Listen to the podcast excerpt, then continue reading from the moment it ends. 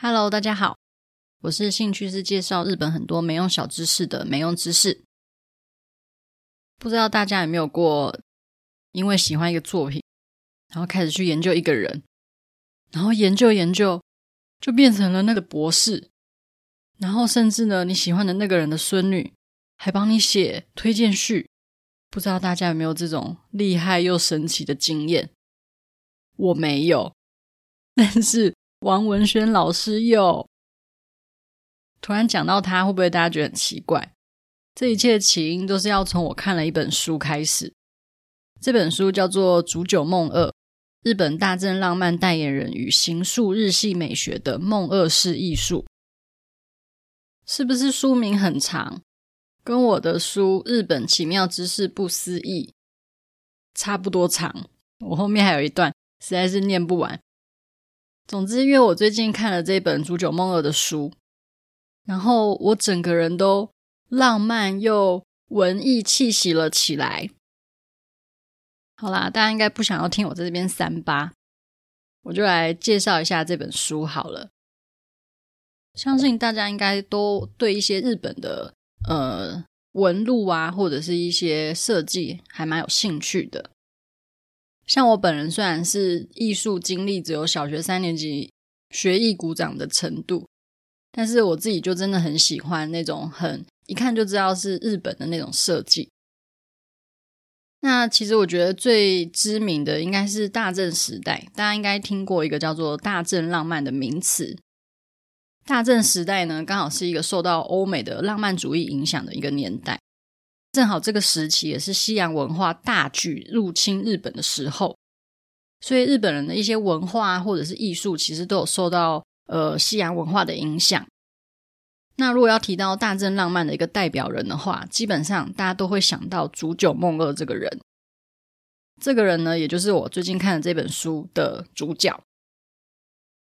竹久梦二除了他的作品非常有自己的风格以外，他这个人的一生啊，还有他的一些恋爱史、一些爱恨情仇，也是后人常常讨论的一个话题。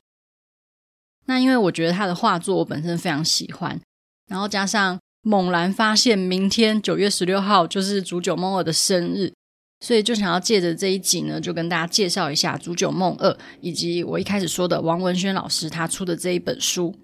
《竹久梦二》。日本大正浪漫代言人与形塑日系美学的梦二式艺术。好，首先呢，我就想要跟大家聊一下王文轩老师，就是作者。应该常看日文翻译文学之类的，应该都会对这个名字还蛮有印象的。因为王文轩老师其实翻译了非常多的日文作品，那老师的经历也真的非常厉害。在台湾大学念完日文系之后呢，就到京都大学念书。后来就发表了竹久梦二的研究论文，然后拿到了京都大学的博士学位。文轩老师其实一开始是在书店的某一个角落，然后发现了梦二的一个平面设计。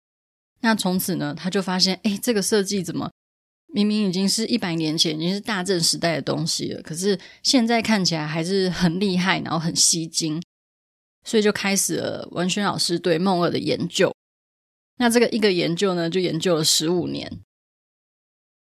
在台湾几乎没有竹久梦二专书的一个状态下，那文轩老师他实际上就走访了很多梦二他居住的地方啊，他曾经到过的地方啊，吃过的东西的地方啊，或者是作画的地方，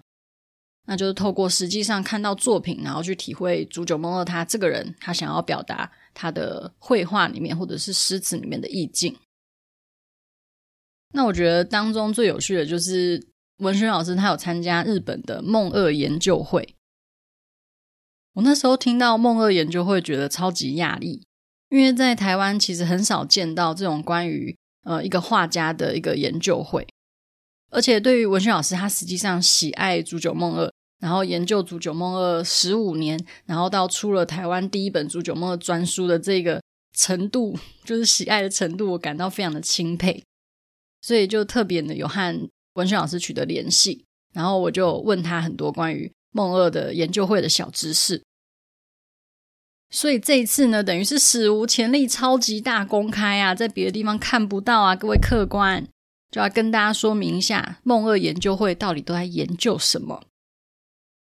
那要提到这个研究会之前，虽然我等下会讲到，不过还是先跟大家说一下，影响梦二人生的三个女人，也就是梦二人生中最爱最爱的一个恋人，她叫做丽景燕乃。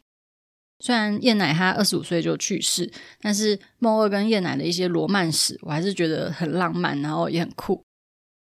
也真的可以体验到梦二是怎么把“浪漫”这两个字发挥得淋漓尽致的故事。不过这等一下再说，我们先继续说一下梦二研究会。刚刚提到的这个燕乃的妹妹叫做千代，千代是燕乃同父异母的妹妹。不过因为燕乃她很早就去世了，刚刚有说到嘛，就二十五岁的时候就去世。千代她为了想要更了解姐姐燕乃，所以她就因缘际会呢，就认识了梦二的朋友，叫做望月百合子。那望月百合子其实也是一个非常酷的人，这之后有机会来介绍。总之呢。千代跟望月百合子呢，就聊了非常多事情，后来就决定在一九九五年梦二的九月一号忌日的那一天，创立了梦二研究会。那文轩老师是有说，因为梦二的作品其实很多，然后也很广，他跟嗯三个女人之间的罗曼史，其实也是后人常常就是拿来茶余饭后的一个话题。所以就是希望可以透过这个研究会的一些调查、一些考证。然后让后世的人可以去正确的评价梦二这个人。本来在日本喜爱梦二的人就不在少数了，不管是这个人也好，或是他的作品也好。毕竟梦二他的作品其实是发展到非常多的呃面向，例如说平面设计啊，一些生活用品设计啊，或者是也曾经被用在浴衣和服的设计上面。所以，这个梦二研究会就开始聚集了很多可能曾经有跟梦二有过交集的人，或者是嗯、对梦二的作品有兴趣，或者对梦二这个人有兴趣的人，就开始聚集在这个研究会里。那这其中也包含梦二的孙女米娜米。我觉得很屌很屌的是，文轩老师这本煮酒梦二的专书，煮酒梦二本人的孙女还亲自写了推荐序，这真的是超级厉害。这就好像我很喜欢小田切让，然后我要出一本他的书，就他的太太就是香椎鱿鱼，还特别帮我写序一样，这种感觉超酷。总之呢，梦二研究会每一个月都会进行一次的讨论。那从一九九五年到现在，其实已经快要三十年了。那除了最近可能因为疫情的关系，有稍微几次有终止以外，其实这三十年间几乎都没有中断过。那到底梦二研究会，大家都在聊些什么，在研究些什么？为什么可以一研究就研究了三十年？这个大家应该是非常好奇，因为我也很好奇。文轩老师说，他们会去读梦二有关的一些呃文字作品，例如说梦二的日记呀、啊，或者是跟他书信往来过的一些呃文字记录等等。那甚至有时候还会去请梦二相关美术馆的一些学者。或者是工作人员来分享他们的一些对梦二的研究或者是观察。那透过不同的人以不同的角度去看梦二的话，其实这样子不停的切磋琢磨，其实可以用更多更新的角度去了解煮酒梦二的人跟他的作品。文轩老师他有说过，他其实发现煮酒梦二研究会的里面的大家的成员的年纪其实都是偏大的。那六十岁以下可能只有三四个人左右，但是每一个人对梦二的热情完全没有消灭。对于梦二创造的这种特殊的梦二世界，大家还是非常的热情，因为这个热情，你看，完全的没有中断的，就这样子延续了三十年。所以大家其实对梦二的作品有非常非常多不同的解释跟有趣的解释，那大家都在里面交流。那我觉得，其实梦二他其实他去世的年纪非常早啦，就是五十岁。那他至今也已经离世八十七年左右，但是他的作品到现在还是一直不停的被人讨论啊，然后也有各种展览的展出啊，各种联名的部分等等，就其实代表煮酒梦二他的作品一直一直的都在影响着日本，甚至他的作品也创造出非常非常多的流行。那成为一个关于日系设计的一个形象指标，这个我真的觉得很厉害。所以大家应该开始会好奇说，煮酒梦二到底是一个什么样的人？为什么这样子的一个人可以让大家讨论三十年之久？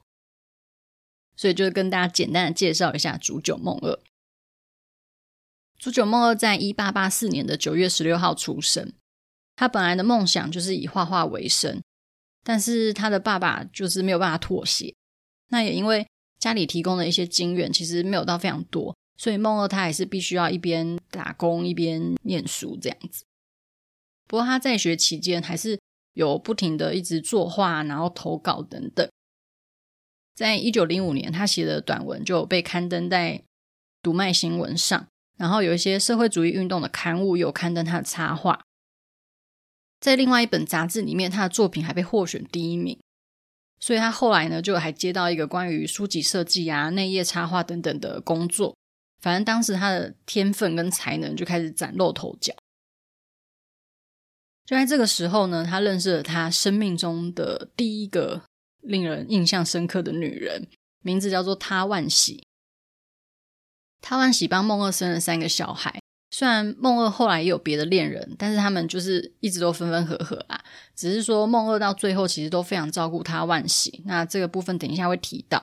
那他万喜呢，也是梦二户籍上唯一的妻子。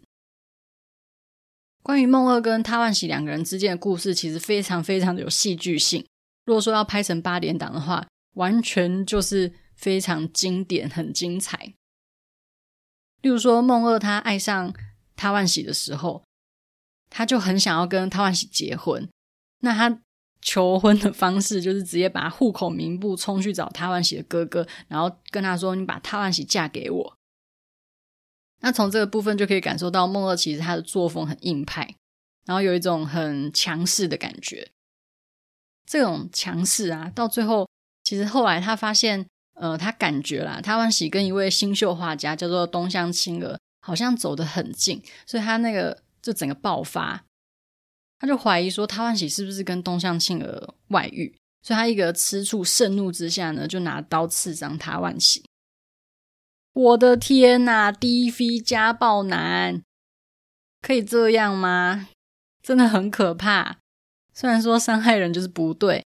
但是可以感觉到梦二他就是一个敢爱敢恨，然后作风很强硬，独占欲也很强。但是呢，又很爱拈花惹草的一个花心男。但是这样多情的男人，其实在日本文豪界里面也不算是少见。例如说，日本文学家一个叫做广津河郎的人，他真的就是一个坐拥像一个后宫一样的男人。他跟超级多生活中的常见的女人们，就是有一个干柴烈火般的激烈的感情。以现在的角度来讲，如果放在 PTT 的 BG 版上面，一定会被骂翻，而且就是感觉是渣渣的。例如说，广进河郎有跟朋友的妹妹啊，然后自己的房东啊，咖啡厅的服务生啊，某一个人的小三啊，然后某任结婚对象的妹妹，反正真的就是像坐拥后宫一样，接连不断的跟生活周遭的女性有关系，这样。好，我们把话题说回梦二。刚刚提到梦二，其实虽然和他万喜就是分分合合的，但是其实他后来也很照顾他万喜的一些事情、一些生活。就是现在不是有很多像成品会有一些文青店，可能会有一些比较文创的设计啊，然后印在包包上、手帕上等等。那在当时呢，梦二他自己就在东京开了一家都是自己设计东西的港屋绘草纸店，然后就把这家店交给他万喜来顾店。其实就是为了让他万喜有办法，呃，维持生活这样子。这家港屋里面真的就是他自己设计的图案，然后做成一些生活用品啊、阳伞啊、和服、浴衣等等，在当时真的就是引起一个潮流，所以很多文人雅士就会开始聚集在港屋里面。然后也有一些女性，她们就很喜欢梦二的设计，所以就也会慕名前来。加上当时梦二他其实有在画一些少女杂志的封面跟内页的插画，那他画的人物身上穿的衣服啊，就是可能因为太好看了，所以就是少女们就会开始争相模仿，然后就会跑来梦二的店里面想要买东西这样子。所以与其说他画了当时的流行，不如说他画的东西都变成了流行，就是一个走在时代尖端的人。所以有很多女性就是慕名到港屋。就想说可不可以堵到本人这样？那这个时候呢，影响梦二最深，也同时是梦二最爱的女人就出现了。她的名字叫做燕乃。也就是我们一开始有提到的那位燕乃。燕乃她就很喜欢梦二的作品，所以她也常常就是去港务想要去堵人。然后结果呢，后来也真的就是跟梦二有越走越近。那还有甚至请梦二教自己画画。不过也许是因为年纪有差距啊，或者是燕乃家其实也管得比较严，所以梦二跟燕乃的恋情一直受到燕乃爸爸的阻挠。不过刚刚就有说过，梦二他是一个浪漫的人嘛，所以他们还是会想尽办法的，就是偷偷写信给对方。但是为了不要让燕乃的爸爸发现，所以他们整个就是非常的隐秘，对，很罗密欧与朱丽叶，就只差没有那个阳台。在现代啊，如果说要偷偷的私会，之前看到有人分享，就是用那个转账的转账说明搞外遇，这也是蛮厉害的。但是梦二跟燕乃的就比较浪漫一点点，他们是用代号，他们在信里面，燕乃的代号就是山，就是山坡的山。那梦二的代号就是河川，就是河或者是川这样子，然后就会在信里面写这样子的代号来避人耳目。然后更浪漫的是，梦二后来还带着燕乃两个人，就偷偷私密的举行两个人的秘密婚礼。不过很可惜的是，燕乃后来就生病了，然后在二十五岁的时候就去世。梦后来手上有戴一个戒指，那那个戒指上面就写着 “Yume 三十五”跟 “Shino 二十五”。那这个 “you may” 就是梦二嘛，“Shino” 就是燕乃。燕乃二十五指的就是燕乃去世的年纪，也就是二十五岁的时候。但是梦二的三十五是指他失去燕乃的年纪，所以这种感觉就好像是他的人生到三十五岁，也就是失去燕奶的这一年就就此告终，这样有一种很凄美的浪漫的含义。我真的觉得这样听下来，他的故事就真的超浪漫。然后梦二第三位女性是一位叫做阿叶的模特，那据说后来梦二画的一些美人画，其实也都是在画阿叶这样。不过阿叶后来因为梦二他的一些比较复杂的男女关系，所以最后还是离开了梦二。但是离开的过程也算是蛮激烈的。其实梦二最有名的画是美人画，那我真的觉得梦二的作品都非常吸睛。像是我在文轩老师的《煮酒梦二》一书里面有看到，就是漫画里面啊，现代的漫画不是都很喜欢把那个女生的眼睛画的超大蕊嘛？那在梦二之前的画家，他们其实都比较是承袭浮世绘那种日本女性眼睛细细长长的那种画法。到了梦二开始呢，就把女性的眼睛画得很大，然后加上一些浓密的睫毛啊、纤细的四肢啊，那就开创了一个独特的梦二式美人。据说就是这样开始影响日本后来的插画家或者是漫画家，就画女性的眼睛会越画越大蕊这样子。那梦二的美人画其实也真的结合了一些西洋跟东洋的一个元素，所以创造出来我觉得很特别，然后也真的很好看。他的作品真的是放到一百年后，到现在还是觉得很好看。那我今天讲的其实都只是梦二的一小部分而已。像文轩老师他有提到说，梦二他曾经有来过台湾举办演讲跟展览，但是梦二他的一个记录上面其实。没有提到说有把当时带来台湾展览的作品带回日本的部分，然后也没有就是卖掉这些作品的收入，所以那些作品就等于是在台湾整个消失了，就成了一个谜团。所以这也是文轩老师现在在努力找寻这些消失的梦二画的部分。如果想要更了解煮酒梦二的话，我觉得文轩老师这本书真的很厉害，很棒。那除了说他很客观的介绍煮酒梦二的生平以外，那这本书也有收录大概两百幅左右梦二各个领域的作品，而且他真的是台湾第一本煮酒梦的专书，我觉得超厉害，而且真的看得非常过瘾，一看就是迷上。就像我刚刚有讲过，其实梦二的作品真的是历久不衰，就算你摆到一百年后的今天来看，还是觉得是非常有特色的，完全不会怂，一看就知道哦，这就是梦二。像是二零一五年，Uniqlo 它有联名做出梦二的浴衣，